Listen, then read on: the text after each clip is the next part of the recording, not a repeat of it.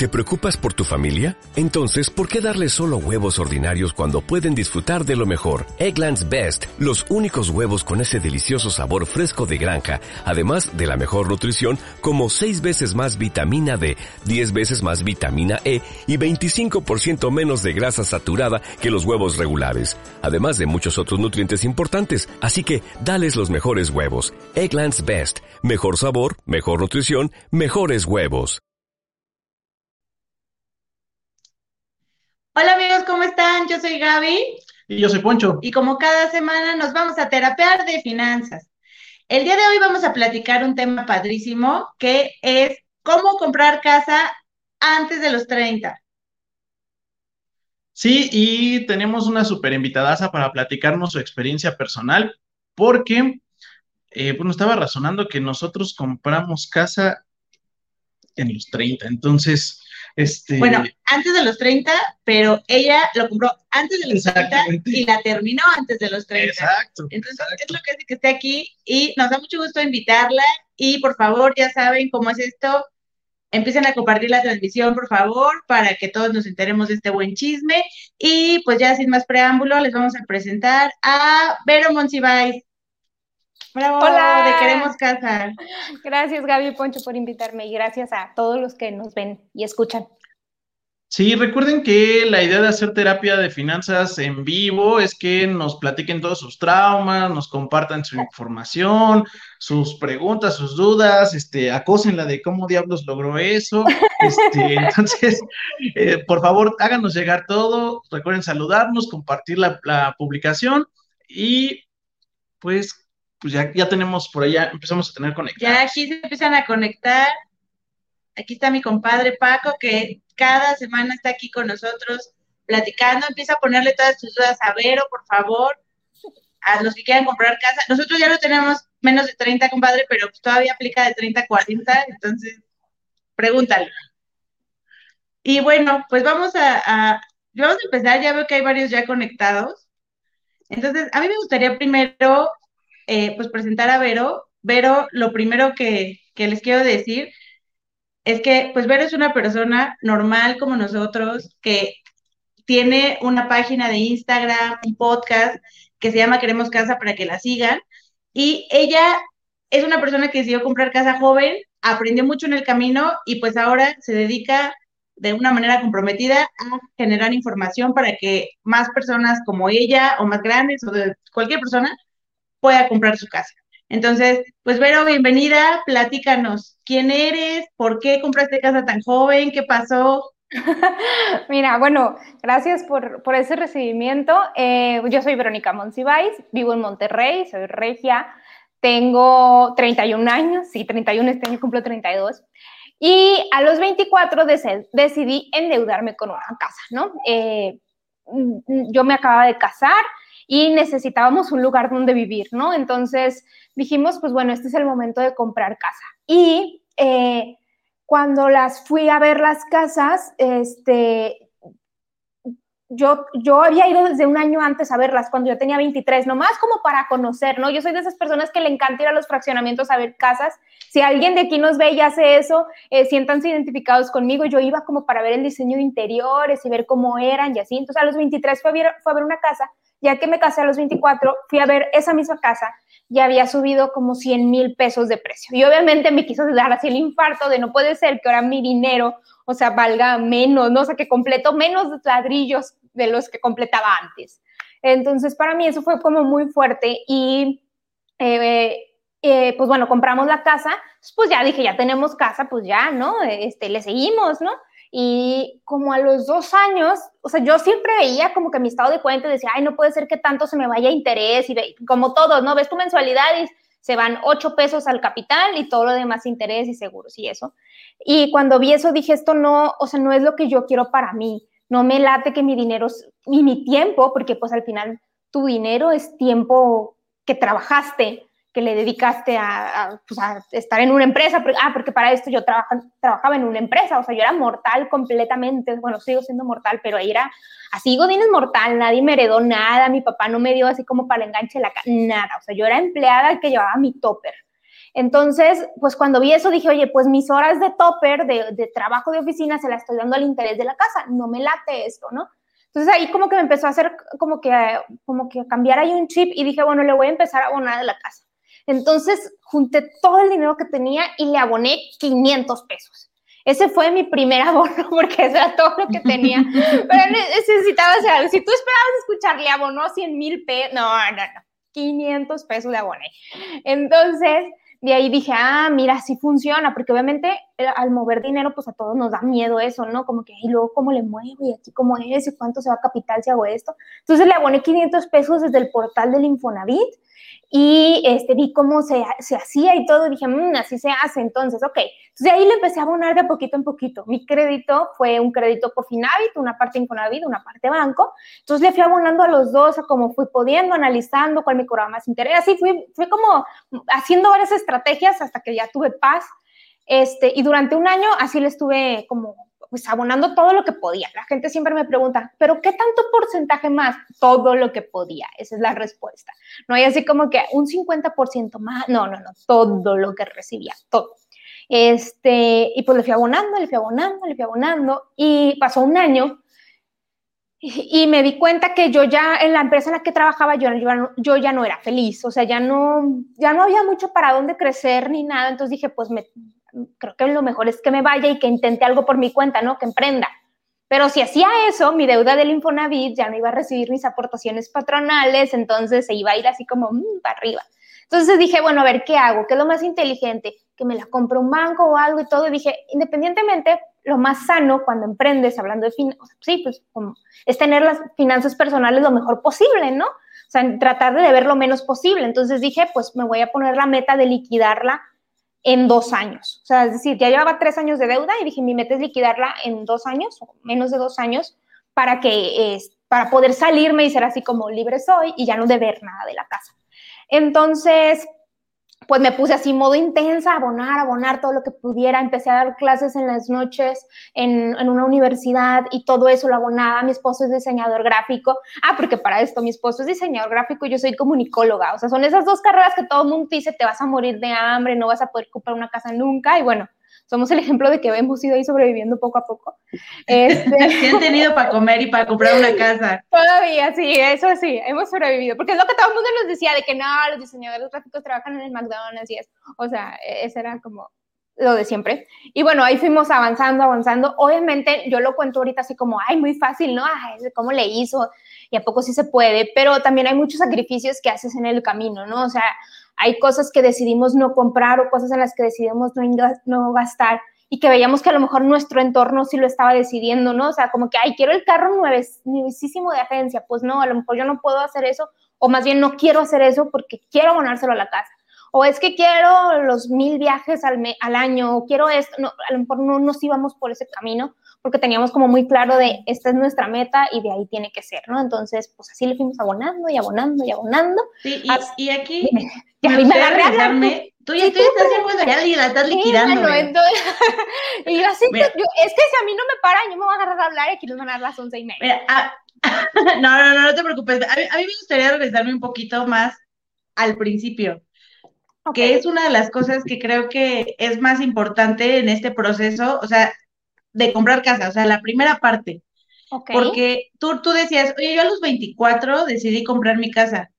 Y yo creo que la mayoría de nosotros y de los que nos están viendo, a los 24, pues no andas pensando en comprar casa, la verdad, ¿no? Al menos aquí nuestros amigos así andan pensando que en la fiesta, que en las la chicas, los chicos, que en el ligue, que, que generalmente, pues puede ser que lleves poco tiempo trabajando y realmente quieras gastar tu dinero en otra cosa. Entonces, a mí me gustaría como entender un poquito más por qué tú estabas pensando en comprar casa tan joven.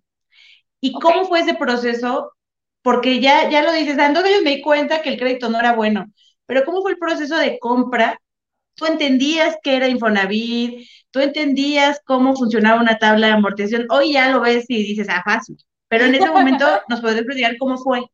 Ok, ahí va, me voy a regresar a como al, sí, a muy al pasado, porque ¿por qué compré casa tan joven? Creo que hubo varios factores que influyeron, factores de mi historia. Em, mis papás compraron casa muy grandes. Mis papás compraron casa teniendo unos 40 y algo de años. Entonces, yo vi eso y dije, yo no quiero que sea precisamente así en mi caso, o sea, a mí me gustaría así comprar más joven. Entonces, como que eso influyó mucho en mí de decir, vamos a hacerlo un poco diferente. Mi abuela, eh, una de mis abuelas, eh, le gustaba mucho comprar terrenos y construir cosas, ¿no? Entonces, no, no, mi casa no es ninguna de esas, si tienen esa duda, no. Este, pero yo vi en ella que decía, es que es, es importante invertir en bienes raíces y eso, eso es importante, entonces como que, y luego lo que eso te genera, la plusvalía, entonces como que ya traía un indicio de que, ok, puede funcionar como estrategia y también puede no jugarme a favor si me tardo mucho, como en el caso de mis papás, que se tardaron bastantitos años, y, de ahí como que ya traía ese chip, ¿no? Pero no, no era mi obsesión de, ah, tengo que comprar una casa chica ni nada. Pero empecé a trabajar muy chica. Yo empecé a trabajar muy, muy chica. Eh, o sea, desde sexto de primaria, por motivos de la vida, me tocó trabajar y ya aportando, la, o sea, ya con mis prestaciones y todo desde los 18. Entonces yo a los 18 yo empecé a entender, ah, esto es el número del seguro social, estas son las aportaciones y todo. No era experta, ¿por qué? Y si alguien de ustedes escucha mi podcast se va a dar cuenta que mi crédito estaba en de salario mínimo, o sea, no, hombre, bien lista la muchacha. Entonces, pues, cometí errores, me equivoqué un chorro y por eso me gusta compartir mi testimonio, porque no es un testimonio de invierte en bienes raíces y con 100 mil pesos vas a ser millonario. No, yo te cuento desde mi error, o sea, me equivoqué un montón. Eh, las ese salario mínimo es uno de los errores. ¿Y qué les estaba diciendo? Ah, sí, entonces, bueno, ya. Pues, pues em, empecé a trabajar muy chica, ¿no? Entonces a los 18 yo ya tenía mi dinero y todo, y como que yo ya estaba viendo qué hago con él. Me acuerdo que a los 18 me iba a pagar yo, creo que estaba ahorrando para el título y fui a abrir una cuenta de inversiones en Banamex. O sea, yo ya estaba pensando a esa edad en las inversiones y en los ahorros. Eh, claro que era una cuenta de 10 mil pesos, tampoco era mucho, pero yo estaba viendo como que qué hacer con el dinero, ¿no? Y los 21 recuerdo que compré un carro y también fue abónale todo lo que puedas. O sea, como que siempre el tema de las finanzas ha influido mucho, o sea, necesito tener mucha estructura financiera, como que eso para mí es muy importante. Y el por qué me animé a comprarla, o sea, como que la clave o la gota así que derramó el vaso fue esto que les digo de, la vi en el, en el 2013 la casa y en el 2014 ya costaba 100 mil pesos. Entonces, yo los 24 quería una, es que no sé si a mí el 24 existía el iPhone, no me acuerdo. Bueno, bueno pero creo que, creo que, sí, seguro, pues tienes nuestra edad, o sea. Ah, pues sí, estamos viejos, pero tampoco. no, no, yo a los 24 sí tenía un iPhone y no una casa, o sea, no, eso sí me acuerdo. no, no. Mira, Antonio es más joven.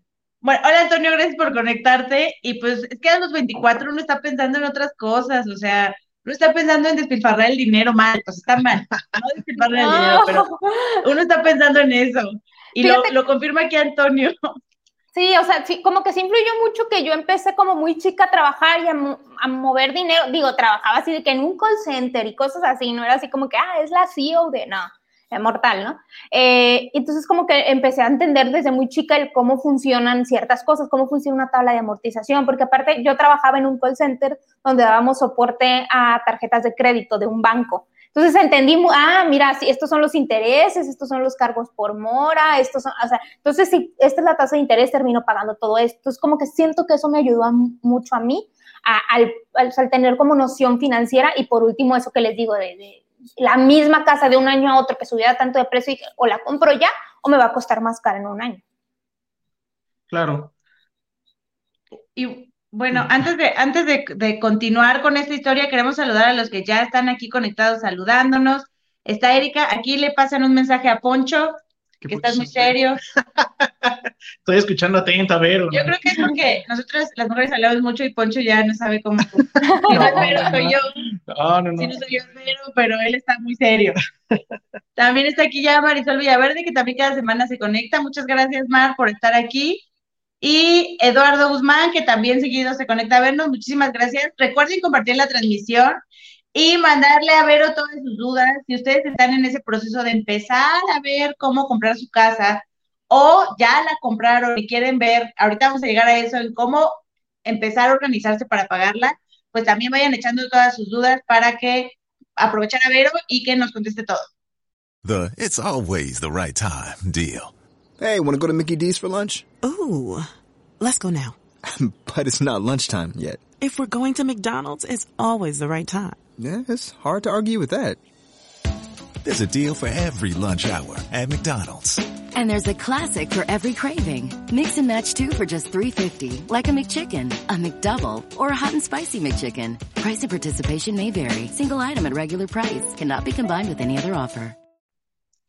Sí, y por aquí también Diana dice, yo empecé a emprender, casa todavía no, ni carro.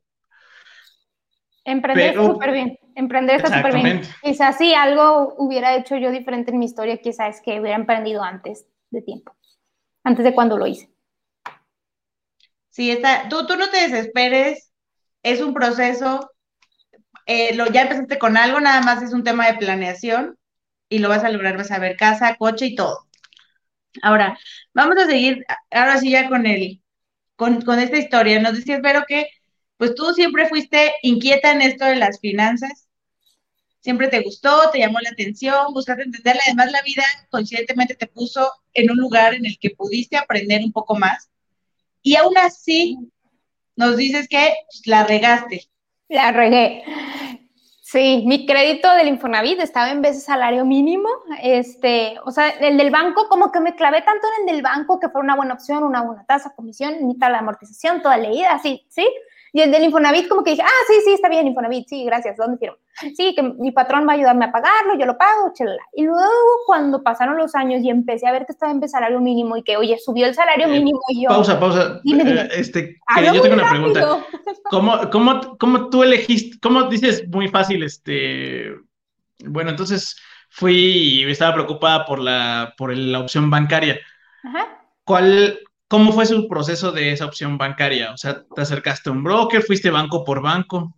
¿Cómo no, fue eso? Fue directamente con la constructora, entonces ellos ya tenían su broker, entonces me presentaron las opciones y yo les dije, no me late ninguna, no, no me gusta ninguna, o sea, yo ya investigué con bancos, no había ido con cada banco a hacer el trámite, pero ya he visto cómo se comportaban y había un crédito que en, en particular me gustaba y les dije, yo quiero trabajar con este banco y con este tipo de crédito y me dijeron, ah, no, aquí no trabajamos con él, muchas gracias. Y yo, pues, gracias, entonces no quiero la casa, porque yo, o sea, el otros, los otros bancos no, no me terminaban de convenir, ¿no? Entonces fue, así quedó, yo ya había dado la casa por perdida, de hecho, porque pues eso me dijeron. Como a los tres, cuatro días me marcaron y me dijeron, ¿qué crees? Conseguimos una autorización nunca jamás antes vista y si vamos a trabajar con ese banco, solo porque tú nos lo pediste. Y yo, ah, qué amables, ¿no? Entonces ya me mandaron la tarea de amortización, efectivamente era una, era un muy buen esquema porque era un, un programa que si pagabas oportunamente, eh, te descontaban dos años de la deuda, aparte era una muy buena tasa de interés, eh, todo, ¿no? Como que surgió bien, fluyó todo bien y, y, pues se pudo, ¿no? Entonces, ¿qué? Ya, pues sí, elegí ese, ese banco y pues me funcionó muy bien. Sí, y aquí es muy importante lo que dices, Vero, porque de repente, en este, obviamente, en la compra de casa hay muchísimas personas involucradas y uno no es experto cuando compra, digo, a menos que te dediques a eso, ¿no? Pero en general, pues no, sé, no sabes que hay una inmobiliaria, que hay un broker, hay muchísima gente involucrada y de repente, pues hay que tener mucho cuidado, como en cualquier instrumento financiero, de elegir y entender lo que estamos eligiendo o tratar de entender, porque si no, tú pudiste haber tenido un crédito mucho más caro o que no se adaptara a tu perfil solamente por no investigar y creer así ciegamente, ¿no? Y dices, pues aún así tuviste, aunque te preparaste, lo entendiste, aún así llegó Infonavit y dijo, órale.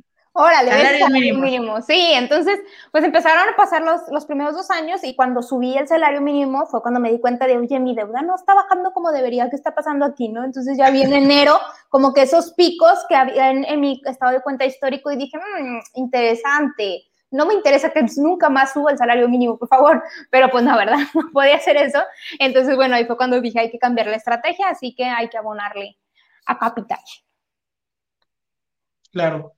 Y pues cuéntanos también un poquito del proceso de cómo, cómo, o sea, cuando también dices, tengo todo, bueno, lo que me sobraba lo iba a, a, aportando, uh -huh. suena como intuitivo, Sí. Pero por todo lo que ahorita estás platicando, me parece que eres todo menos intuitiva. O sea, o sea sí, pero como que me, me, imagino que te estresaste en hacer un, un, presupuesto y hacer que te sobraran 500 pesos. sí. Entonces, ¿cómo ordenaste esas finanzas? Pues primero teniendo en mente que Excel es mi mejor amigo. No, para todos aquellos que no les gusta Excel, por favor, yo agarré mi Excel y de ahí empecé a ordenar mis finanzas. Como les digo, pues como trabajé muy chica en temas relacionados con tarjetas de crédito y luego trabajé en una empresa en la que tenía que calcular gastos y todo eso, es como que aprendí mucho de estructura financiera. Entonces, eso lo llevé a mi vida y cuando nos casamos fue cuando empezamos a hacer estructuras en pareja, ¿no? De a ver, la boda hay que pagarla en esto, cuánto hay que pagar por mes, por quincena, cuánto hay que aportar extra nos casamos sin tener casa, ¿no? Nos casamos, eh, nos casamos nosotros en junio. Eh, ah, bueno, les cuento rápido, nada que ver, pero pues ya estamos en el chisme. O sea, me propuso matrimonio en marzo Gerardo y nos casamos en junio, o sea, nos casamos muy rápido, como en tres meses. Entonces aprendimos a manejar esquemas de muy, muy rápido, a recortar ciertos gastos que vimos que eran necesarios y todo. Entonces, cuando terminó la boda fue como que, ok, pues entonces sí podemos comprar una casa, quizás si pudimos pagar una boda en tres meses, una boda chiquita, este, podemos entonces a lo mejor irnos por algo más, ¿no? Entonces fue cuando empezamos a ver casas y eso, y ya nos habíamos acostumbrado a traer un esquema de finanzas de pareja este, juntos, ¿no? De, oye, juntamos todo nuestro dinero y establecemos metas en conjunto, ¿no? Cada, quien, cada pareja la lleva de manera diferente. Hay quien dice el dinero separado o el dinero todo junto o una parte junta y una parte separada, que eso me parece como lo más saludable, pero bueno, hay de todo. Eh, me estoy desviando del tema. Y bueno, entonces de ahí, pues ya hicimos un, un un Excel de cómo ir entonces abonándole a la cuenta y contemplando o proyectando qué ingresos extra necesitábamos. O sea, nos dimos cuenta que con nuestro sueldo no le íbamos a hacer. Cuando hicimos este, este orden financiero, nos dimos cuenta que para lograr algo tan, pues tan descabellado como pagar una casa en cinco años, no íbamos a, conseguirlo de una manera ordinaria. Va a ser es, oye, hay que trabajar, pues hay que trabajar fines de semana, hay que trabajar en las noches dando clases, mi esposo, les digo, es diseñador gráfico, hicimos invitaciones para bodas, hicimos un montón de cosas, este, me acuerdo que una vez nos queríamos ir de viaje y pues para no, no agarrar dinero de otros lados y así, vendimos quequitos casa por casa, o sea, hicimos muchas cosas en verdad para poder llegar a algo así. Entonces, sí ordenamos las finanzas eh, proyectando de, oye, necesitamos más ingresos. Sí, recortamos gastos, pero necesitamos más ingresos. Entonces, hubo un rubro ahí, pues, en nuestro estado, de, como nuestro estado financiero, nuestro presupuesto financiero, de, oye, hay que ingresar más o menos esto y ver cómo lo vamos obteniendo. Y fíjate, o sea, aquí regresando un poquito a, lo, lo, padre que es tu historia, Gustavo Pirera nos dice, yo a los 24 tenía tope mi primer tarjeta de crédito. O sea, tú ya dobleteando turnos, estás sin dormir y todos los demás nosotros endeudándonos. Aquí nos dice Carla, ahorita a mis 31 tengo más presión por comprar mi casa. ¿Qué le, qué le dirían? Que voy a estar detrás de ti, Carla. Por favor, escríbeme en Instagram y voy a estar detrás de ti preguntándote cómo vas con eso. No, está bien. Mira, hay gente que no quiere comprar casa. Yo tengo amigos que dicen, yo quiero rentar toda la vida y está bien, cada quien tiene metas diferentes. Hay quien dice, yo quiero comprar, pero en cinco años porque me quiero estudiar a tal lado, está bien. O sea, hay muchas cosas que pues, están bien mientras esté alineado a, a que eso realmente sea lo que quieras y a que la decisión que estés tomando la tomes con conciencia. O sea, el problema va a ser como lo que me pasó a mí de los 23 a 24. Cuando llegué a los 24, yo como quiera quería lo mismo, yo como quiera quería comprar casa, pero por no haber analizado a lo mejor bien las cosas, dije, chin, no analicé todo, ¿no? O hubiera hecho esto. Es como que es importante entender que todos buscamos cosas diferentes y mientras haya conciencia en nuestra decisión, creo que está bien. Y también Diana dice, el chisme, ¿a qué edad te casaste? me casé a los 24, me casé, sí, pues me casé chica, yo creo que, que es una edad pequeña a, a los estándares de hoy en día eh, me casé a los 24 puntos y cumplí 25. Me casé en junio y yo cumplí 25 en octubre. Mi esposo ya tenía 25. Entonces, digamos que prácticamente a la par te casaste, compraste casa y todo. Sí, todo a la par. Muy bien. Sí, aquí ya tenemos algunas preguntas que, bueno, ya, ya lo contestó un poquito en ese tema de, de cuando platicó el comparativo, pero... Nos preguntan ayer Ortiz, ¿consideras que es mejor un crédito hipotecario que un crédito con el Infonavit? Ok, eh, esta pregunta es como la que siempre que, cuento el testimonio me hacen porque quisiéramos una respuesta de sí, vete por el hipotecario, es el que debes de tomar. Sí, usa el Infonavit, es el que debes de tomar. O sí, usa el Cofinavit, es el que necesitas. Pero la realidad es que cada quien, a cada quien le sirven cosas diferentes. A mí me sirvió usar Infonavit y, y, este, y bancario. Eh, de hecho, bueno, les cuento, eh, no hablo mucho de eso, pero es, es, algo público. En el año pasado compramos nuestra segunda casa y nuestra segunda casa la volvimos a comprar usando Infonavit. O sea, aún yo sabiendo que me equivoqué, para mí seguía siendo Cofinavit una opción que me convenía en ese momento. Entonces, no es que uno sea bueno o malo, sino que pudiera ser que por tu situación uno te convenga u otro, ¿no? A mi hermano, por ejemplo, no le conviene bancario, a mi hermano le conviene Infonavit, o sea, por su situación, él es, es Infonavit el que debe usar. Tengo unos amigos que no, ni Infonavit y Cofinavit no, no era para ellos y se fueron por el crédito bancario 100%. Cada quien tiene una situación diferente. Eh, ojalá te pudiera decir, ah, sí, haz esto y así hazle y ve con el banco rojo y pídele esta tasa y así va a funcionar, o ve con el banco azul, que quieran. Este, pero lamentablemente no es así de sencillo. Exactamente. Pues sí, muy buena respuesta es lo que les, lo que, lo que platicamos muy seguido acá. Como dices, la pregunta del millón. Ojalá tuviéramos una respuesta única. Pero bueno, antes de seguir, ya vimos que tenemos muchas, muchas, muchas preguntas.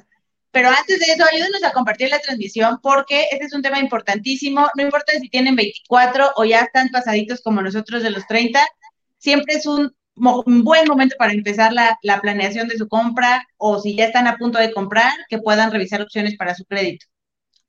Sí, recuerden que la idea de que sea terapia en vivo es que nos hagan llegar todas sus preguntas y seguramente la duda, trauma o hasta chisme por lo visto hoy, este, que tienen ustedes hoy, pues, pues, alguien más lo puede tener, ¿no? Sí, exactamente. Si tienen duda de qué edad casarse, miren, miren, 24 buena edad. ¿Cómo planear una boda en tres meses? También les doy unos tips. Los tips, ese, ese lo dejamos para el siguiente testimonial. Ok. Y nos pregunta Antonio Olivares, ¿qué es mejor, comprar casa, guion departamento? Eh, bueno, me imagino que le da igual, ¿no? Este, comprar un terreno y diseñar un plan de construcción a la medida. ¿Tú qué crees, Vero? Ok, mira, esta es como la pregunta de qué es mejor para bajar de peso, como lechuga o jugos verdes o como carne o desayuno proteína o seno proteína. Cada cuerpo es distinto, cada cuerpo tiene metas diferentes. ¿Qué quieres? ¿Bajar de peso, subir de peso, mantener tu peso? De eso dependerá tu dieta la misma respuesta yo la considero aquí, Antonio, depende de tu meta en la vida. O sea, si tú dices, oye, a lo mejor a mí no me importa esperarme y luego, o sea, y que ahí se esté pagando el terreno y luego ir remetiendo y la construcción, pues a lo mejor lo que más te conviene es un terreno. Estoy diciendo a lo mejor, no te lo aseguro, pero quizá lo que más te conviene es un terreno. Oye, yo quiero ya empezar a invertir mi dinero y, a lo mejor poner esa propiedad en renta, pues un terreno no es la solución para ti. A lo mejor es una casa. Oye, ¿quieres poner la propiedad en renta eh, de inmediato? Pues a lo mejor un departamento no es la solución para ti, porque, bueno, acá en Monterrey muchos departamentos se entregan de que dos años después o varios años después. Eh, entonces, pues a lo mejor eso no es para ti, o sea, depende como que de, de cada persona, de la meta que realmente tenga. Mm, el que es mejor dependería de, oye, ¿qué es mejor financieramente o qué es mejor en cuanto a, por ejemplo, si quieres tener hijos o no? Creo que hasta eso influye en qué elegir. Eh, eh, qué tipo de, de, propiedad o en qué tipo de inversión hacer, ¿no? ¿no? Bueno, esa es mi respuesta. Sí, de hecho influye también hasta, creo, la ciudad, porque si dijeras, oye, ¿qué es mejor comprar un terreno en la Ciudad de México? Pues ya ni hay, ¿no? pues ya te evitas esa opción. Ahora, si quieres vivir en un estado donde todavía hay terreno, pues a lo mejor ahí sí vale la pena válida. Sí, por ejemplo, acá tampoco ya no hay muchos que, en la Bueno, yo cuando, cuando platico del tema de la...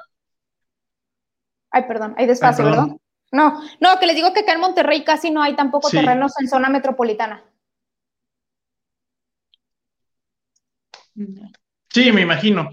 Eh, Guadalajara, Monterrey y la Ciudad de México ya estamos todos este, achiquerados uno con, encima de otro, ¿no? Entonces, pero también cuando me preguntan del tema de terrenos, eh, creo que tiene que ver mucho sobre lo que acaba de decir Vero en el tema de expectativa de uso, o sea, me refiero a, eh, pues tienes que tener o, tienes que vivir en algún lado o pagar por vivir en algún lado. Entonces, si vas a hacer un tema de independizarte, eh, o va a ser tu primer casa, pues es probable que el terreno no te va a solucionar en ese momento, esa es la realidad, o sea, es como, como bueno, si me quiero salir de casa de mis papás a los cuarenta y tantos, pues a lo mejor, pues ya sí es buena opción un terreno y me la llevo despacito construyendo y todo, pero la mayoría de las veces cuando nos buscan en estas épocas como de entre, bueno, no, 25 solo Vero lo hace, pero este, como 30 y algo, este, pues es porque quieren comprar ya dejar de pagar renta en algún lado, ¿no? Entonces, pues, seguramente el terreno no es la mejor opción.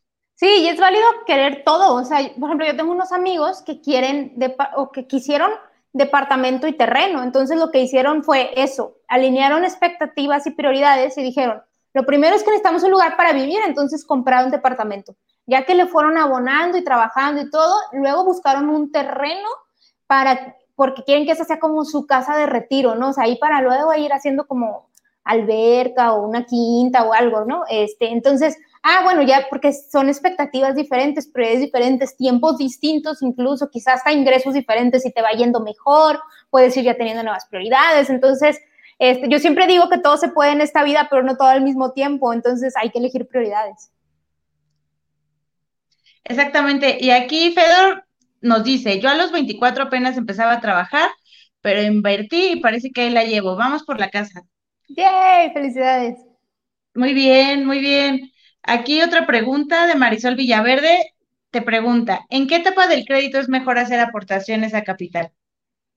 Ok, eh, depende también, siempre les contesto que también depende del, monto del crédito y todo, si en verdad te conviene hacer aportaciones a capital, sobre todo si tienes y tienes que elegir a dónde aportarle, a qué, a qué sí y a qué no, a, cuál primero y a cuál después.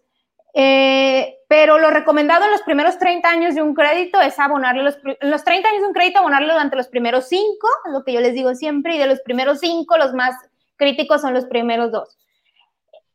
Esto no quiere decir de, oye, le aboné en el año 7, entonces ya mi dinero está tirado a la basura. No, créeme, sigue ayudando un montón. Pero si me dices, ¿cuándo imprimas? Pues sí, al inicio, porque es cuando hay más, eh, cuando de, de tu pago más monto se va al interés, ¿no?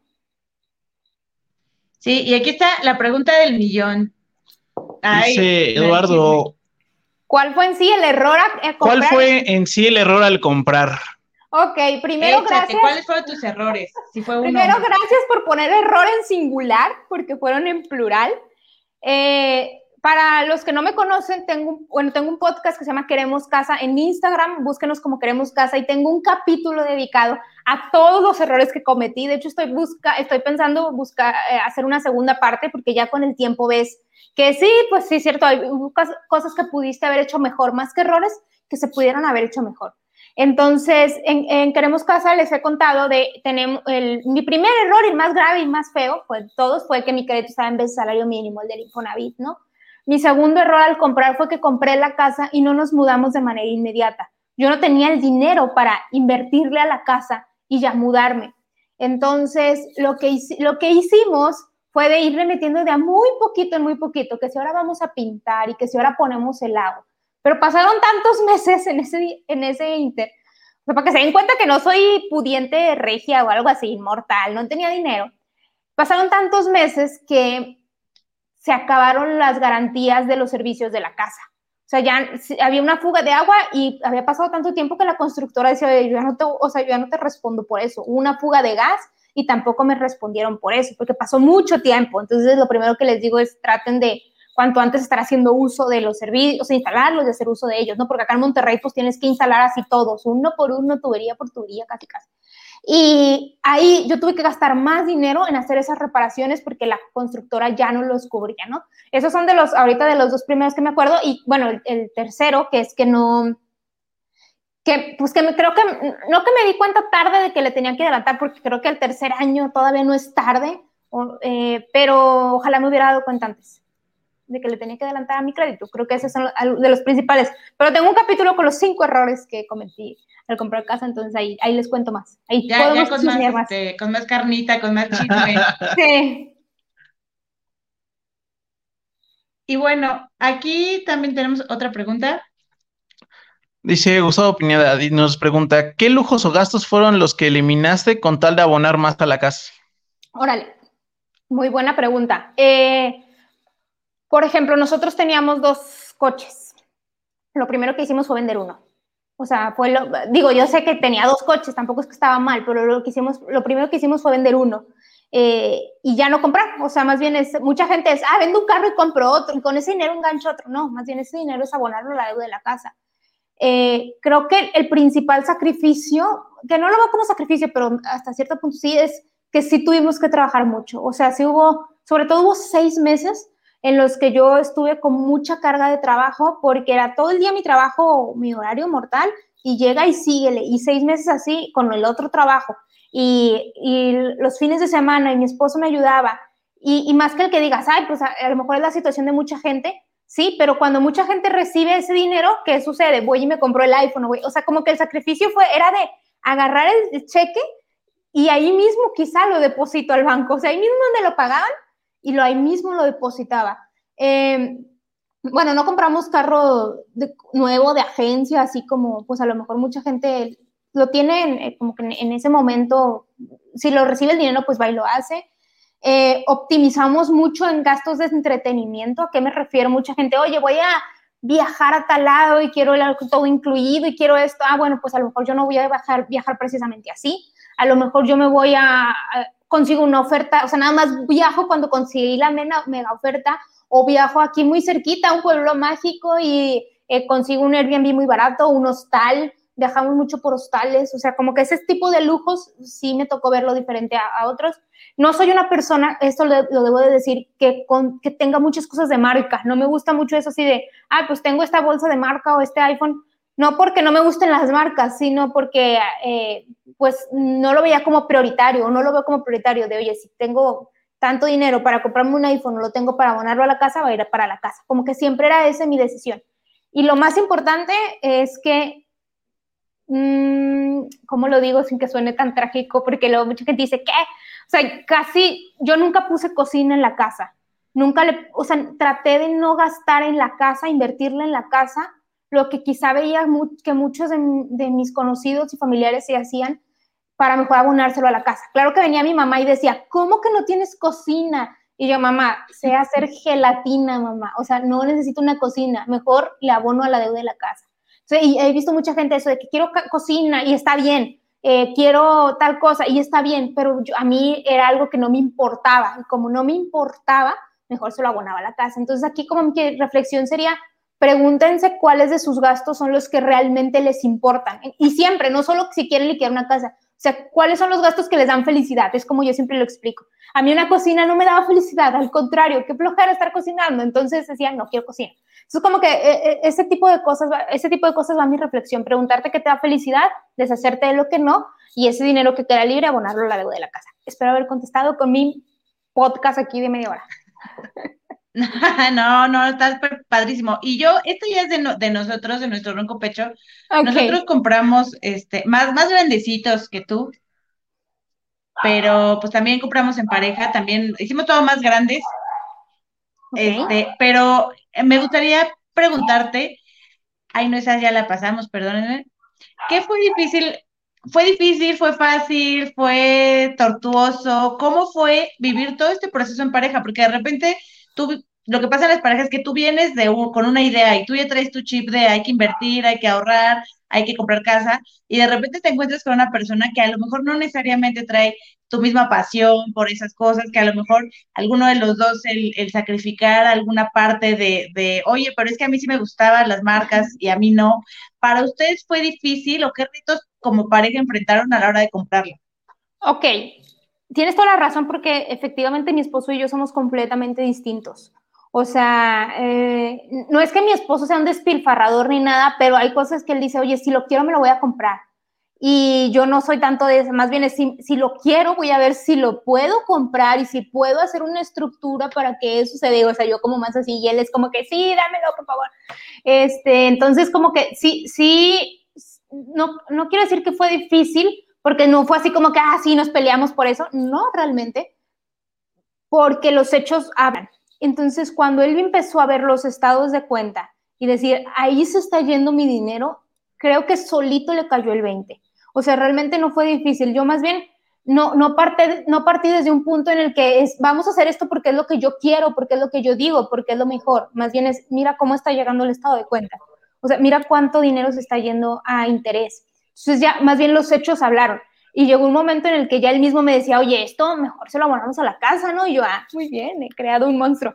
Pero sí, sí, sí está padre eso, o sea, sí llega ese, ese momento. Eh, el, y, y, el proceso más bien fue como que de nosotros mismos echarnos porras, creo que eso fue muy importante, de nosotros mismos decir, oye, pues a lo mejor, eh, porque pasa mucho que, que, te comparan, o sea, o que la gente te compara, te dice, ay, oye, pues mira, él ya se compró esto, o mira, su casa está más grande, o ah, este, recuerdo que alguien una vez nos dijo, ay, pues su casa, pues luego se, está, como que está muy chiquita, ¿no? Luego se compran otra. Entonces, esos comentarios te pueden llegar a, a dudar de que si lo que estás haciendo es lo correcto. Entonces, más bien era, fue mucha unión entre nosotros de, mira, esto estamos decidiendo, esto podemos hacer, elegimos esta casa porque es la que podemos pagar y estar con finanzas ordenadas, no sobreendeudarnos. Entonces, como que siempre, como que juntos, no sé si terapeándonos, pero creo que eso fue lo que hizo que saliéramos adelante.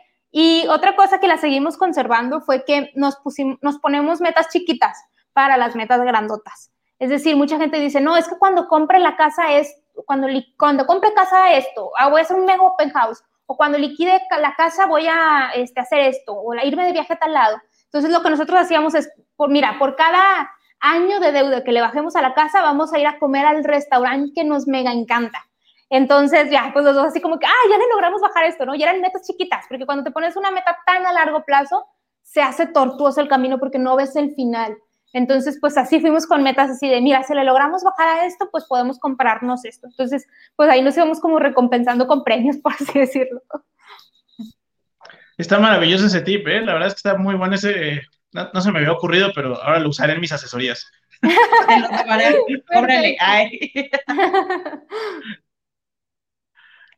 Perfecto. Y bueno, pues vamos a seguir con las dudas, porque aquí todavía tenemos muchas dudas. Ok, qué padre. Mira, aquí nos dice Dan, ¿cómo evitar que alguna inmobiliaria sea seria y evitar fraudes? Híjole, pues platícame a mí también para saber, ¿no? es cierto? Mira, este, sí hay como maneras de checar, pero lo que yo siempre reviso acá en Monterrey es, eh, típicamente acá son las mismas constructoras casi siempre, ¿no? no sé cómo es en Ciudad de México, pero acá son casi siempre las mismas constructoras, entonces checo qué otros desarrollos ya tienen, cuál es la expresión de ellos, cómo, cómo se expresan los vecinos a la gente que compró de casa. Incluso les pregunto, o sea, fui a preguntarle a los vecinos, digo, oigan, ¿cómo les ha salido la casa? ¿Qué opinan? ¿Ven esto? Antes de decidirme. Y aún así te pueden pasar cada cosa, porque uno entiende luego que la casa es un proceso artesanal. O sea, aunque la constructora sea la mega constructora, Juan Pérez hace tu casa, Pedro Martínez hace la casa de al lado y así. Entonces, pudiera ser que al Juan Pérez se le cayó el tapón del jugo en el resumidero y por eso se tapó. Entonces, también hay cosas que no se pueden controlar. Eh, yo lo que siempre recomiendo, pues, es pedir referencias, ¿no? No, está, buenísimo. En Ciudad de México es un poquito más variadito el tema de los constructores. Eh, es más, diría que, que mucho más variadito y hay hay mucho intento de constructor, ¿no? Ah, este, eh, digo, está bien que todo el mundo quiera emprender, pues, pero hay este, mucha gente que no sabe construir y de todos modos lo intenta. Este, y yo creo que por eso es la pregunta, digo, no sé ah, dónde se dan, pero sí en la Ciudad de México sufrimos mucho del tema de, ah, pues mira, creo que van a hacer ahí y pues cuando investigas, pues no hay referencias porque no hay, hay una página, lo voy a poner entre comillas, pero no hay como muchos puntos de contacto, entonces aquí en la Ciudad de México sí la sufrimos en ese sentido. Sí, pero sí es un gran tip el que dices, ve a ver, aquí puede pasar que no sea tan conocido, pero que construyó otro desarrollo, o sea, a lo mejor es empresa, pero ya construyó otro, entonces, bueno, es una vuelta a ver si no están indignados o enojados los vecinos o trae una demanda el constructor, pero pues lo único que les vamos a decir es que tengan mucho cuidado, revisen los contratos, busquen a la empresa, o sea, digo, hoy en día el Internet nos ayuda un poquito a encontrar estas cosas.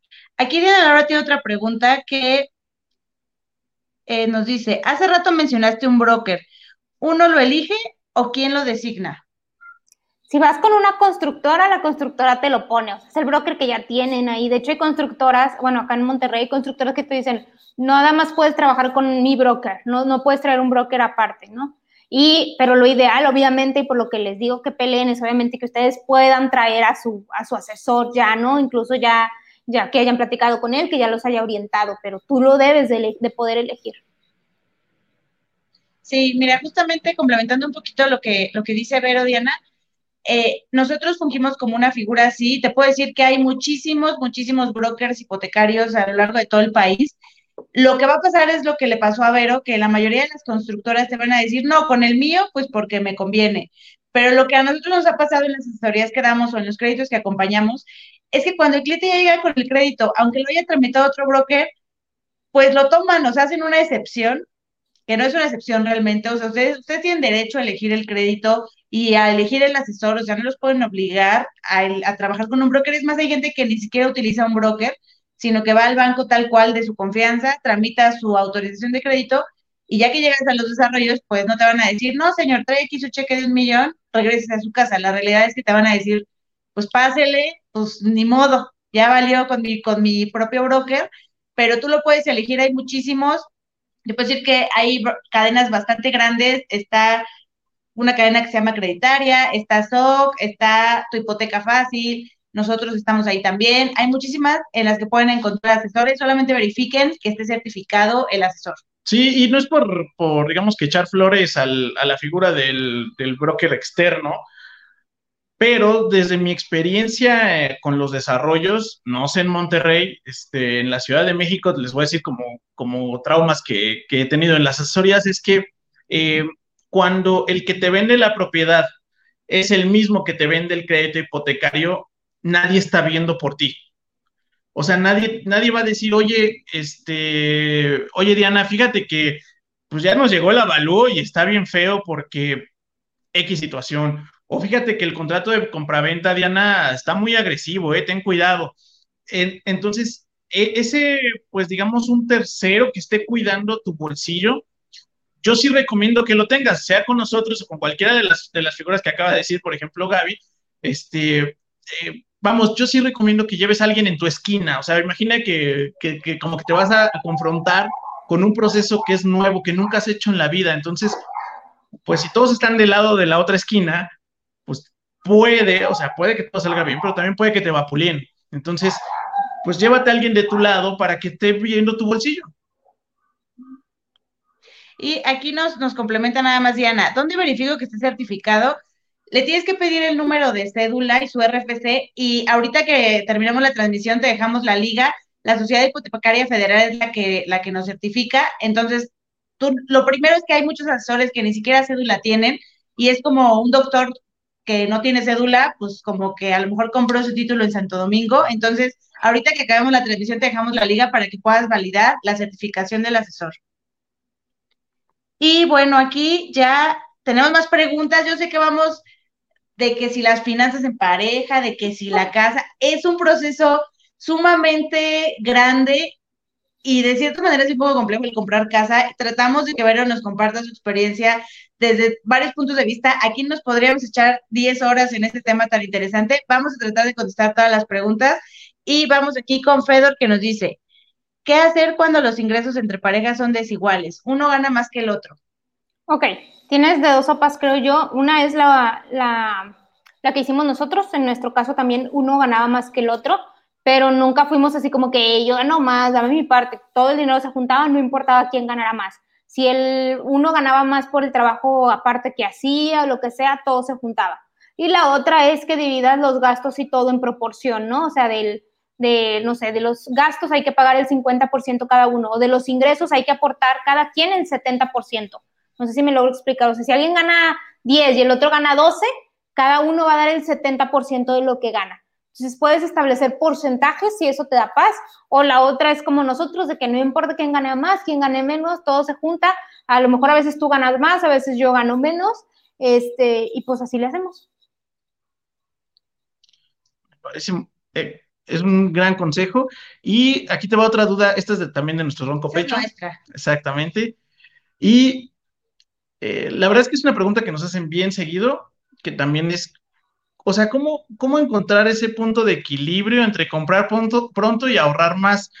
Porque siempre está como el estrés de, bueno, pero es que, y si debo menos y mejor, este, ahorro y pues me espero a la compra, a lo mejor, este, le puedo echar un poquito más de ganas para tal y comprar una propiedad más grande, ¿no? O sea, siempre como que hay ese dilema de si debería seguir ahorrando o ya me animo. ¿Tú qué les recomiendas? Ok, vamos voy a dar la respuesta que no me encanta que dé, pero es depende. O sea, depende también cuál es, cómo sea tu tipo de persona. Yo, por ejemplo, soy una persona que le gusta ir mucho a la segura, que no le gusta arriesgarse. Entonces, si yo ya encontré una propiedad que me gusta ahorita, trato de comprarla ahorita porque no sé mañana cuánto va a estar. O sea, y si ya tengo el dinero, obviamente, o, puedo separarla con una parte, no compro, la verdad es que siempre he comprado debajo de mi capa, o siempre he comprado, ¿no? La que tiene 82 casas, las dos casas las hemos comprado debajo de nuestra capacidad real, o sea, trato de que no, o sea, de que sea una casa más chica de lo que pudiéramos realmente acceder, para con esto tener también la facilidad de poder irle abonando y así, entonces a lo mejor a veces queremos la casa con tres hectáreas, acá en Monterrey, con tres hectáreas, para hacer la carne asada, invitar a todos, sí, pero a costa de qué. Entonces, yo siempre les digo a, las asesorías que doy es pregúntate a costa de qué esa decisión. Porque si vas a esperarte y la propiedad va a subir a una velocidad que no es la misma, no es la misma velocidad con la que tú vas a ahorrar, ojo. O sea, si dices, ah, me faltan 200 mil pesos, quiero ahorrar 200 mil pesos más, ok, ¿cuánto te vas a tardar en ahorrar esos 200 mil pesos más? Porque a lo mejor esa propiedad, y más si ya le estuviste dando tracking, como era mi caso, de que, oye, ya vi que de un año a otro subió 100 mil pesos más, entonces pudiera ser que suba esto más. Imagínate si, o sea, si, yo no lo hubiera comprado en, ese, en el 2014, hubiera dicho, déjame ahorro más y ahorré 30 mil pesos más, pero ahora cuesta 50 mil pesos más, pues sale contraproducente. Entonces depende mucho de, obviamente, qué historial trae la propiedad de ir subiendo o no, cuál es tu capacidad de ahorro y de generación de ingresos si, oye, la compro o la compro pasado mañana, que me va a llegar el bono, el aguinaldo, no sé qué, ah, bueno, ahí cambia un poco el asunto, o sea, tienes que analizar todo el panorama. Y ya, esa es mi respuesta. Perfecto. Y aquí Eduardo Gumar nos pregunta, Gaby y Poncho, en el caso de ustedes, ¿cuál fue la mayor problemática en comprar y en retrospectiva qué hubieran cambiado?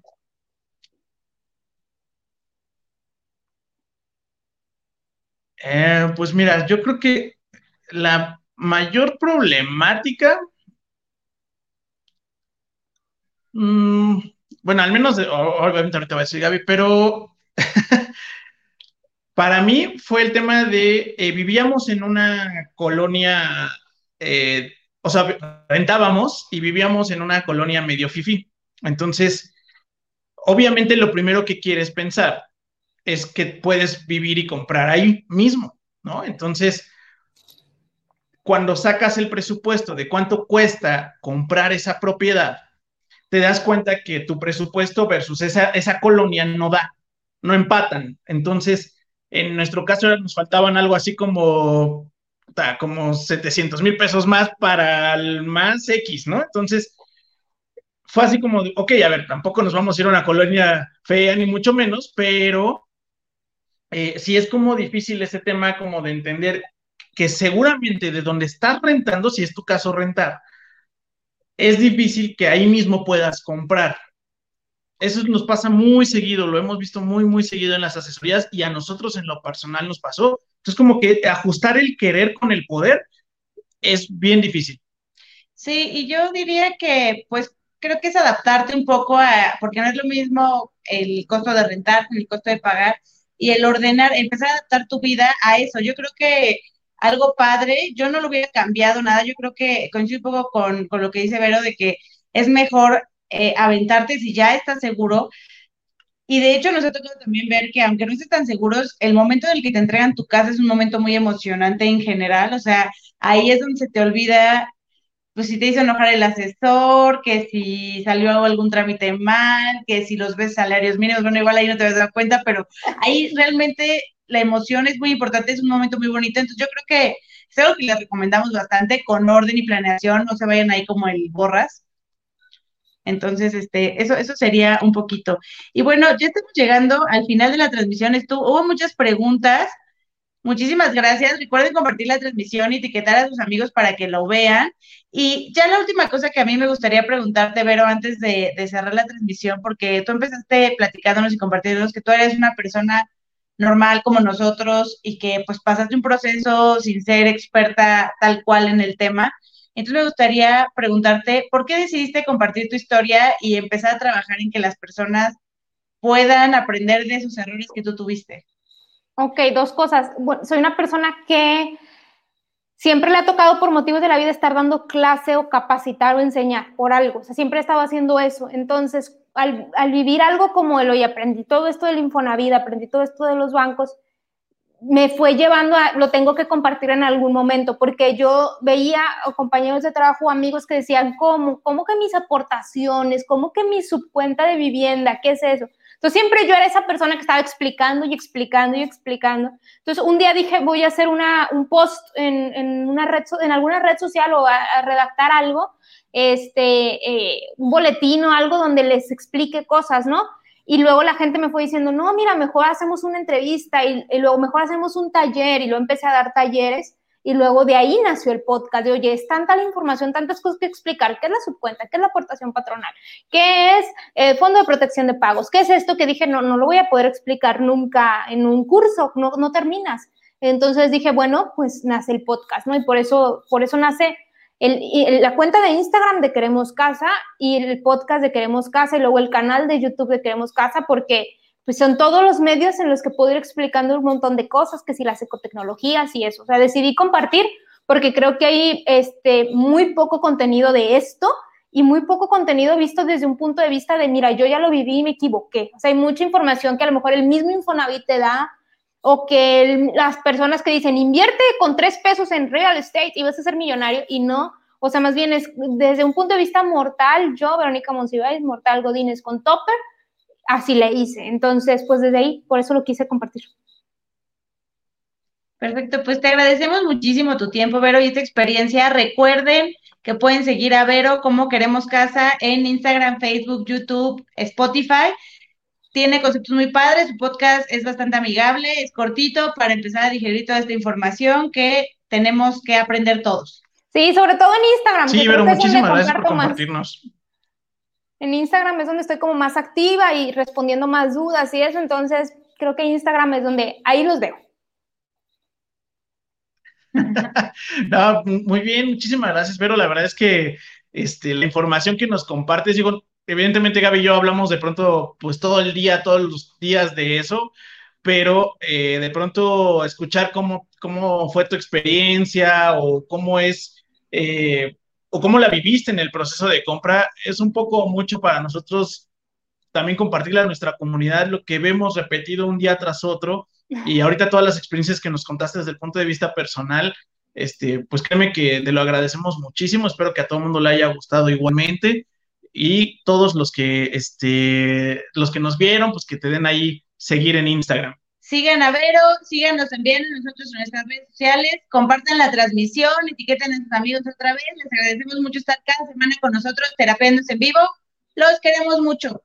Gracias, bye. Bye.